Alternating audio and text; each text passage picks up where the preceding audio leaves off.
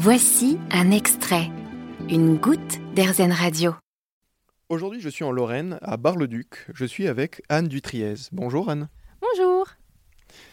Vous perpétrez cette euh, tradition française qui est la confiture de groseille épépinée à la plume d'oie, qu'on appelle aussi le caviar de bar. Alors cette entreprise familiale qui est la vôtre, elle est chargée d'histoire. Ça remonte à Hitchcock et même Marie Stuart d'Écosse. Oui, Marie Stuart, quand elle est venue à Bar-le-Duc, elle a dégusté la confiture et l'a comparée à un rayon de soleil dans un pot. Donc euh, voilà, et Hitchcock, lui, mangeait la confiture tous les matins, en fait, dans les hôtels où il allait quand il tournait ses films.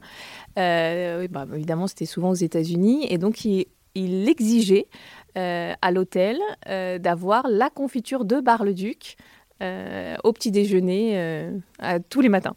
Pourquoi est-ce que la confiture est débarrassée de ses pépins alors, la légende raconte qu'un duc aurait exigé que l'on retire les pépins des groseilles pour la confiture parce qu'il n'appréciait pas en fait que les pépins se coincent dans les dents.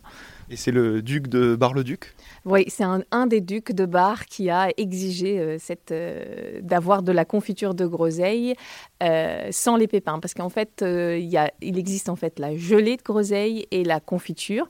La confiture, les fruits sont entiers dans le sirop de sucre, alors que la gelée, c'est uniquement le jus du fruit. Il n'y en a pas beaucoup alors qui font des confitures de groseille. Et donc du coup, je suis la seule au monde à faire de la confiture de groseille parce que les fruits sont dans le sirop de sucre sans le côté désagréable des pépins.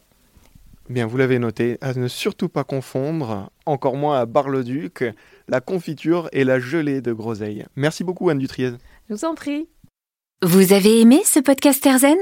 Vous allez adorer Erzen Radio en direct.